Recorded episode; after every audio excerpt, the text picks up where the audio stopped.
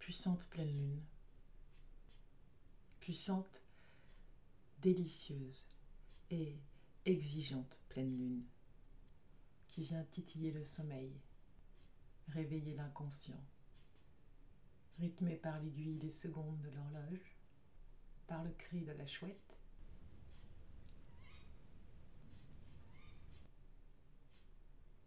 Exigeante pleine lune, qui vient mettre du sel sur nos plaies, qui vient nous rappeler nos failles, nos faiblesses, nos peurs, nos maladresses.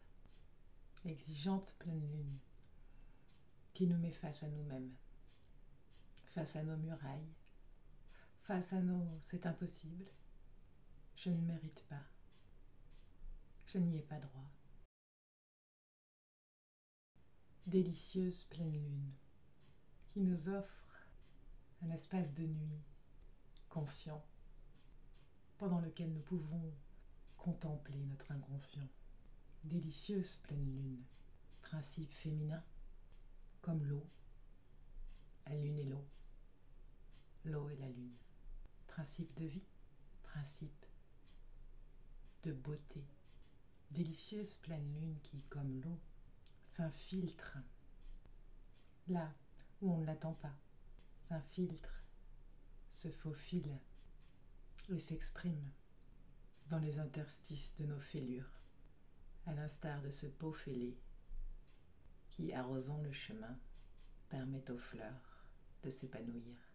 Délicieuse pleine lune, qui en nous forçant à regarder nos fêlures, nous aide à les aimer, à nous aimer un peu plus.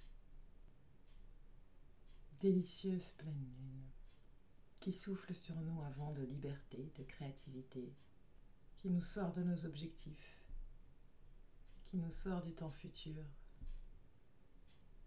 et nous remet au temps présent, dans l'instant, dans la joie de ce qui est, dans l'inspiration du moment, sans se soucier du pourquoi, du comment, du quand. Délicieuse pleine lune qui nous autorise les diverticules du soi. Délicieuse pleine lune qui nous vole une partie de notre sommeil pour nous offrir en échange un morceau de conscience. Un cadeau à ne pas gâcher en tournant dans son lit énervé parce qu'on ne trouve pas le sommeil. Un cadeau à accueillir. Un cadeau à accueillir. Délicieuse pleine lune qui vient réveiller une envie de chocolat.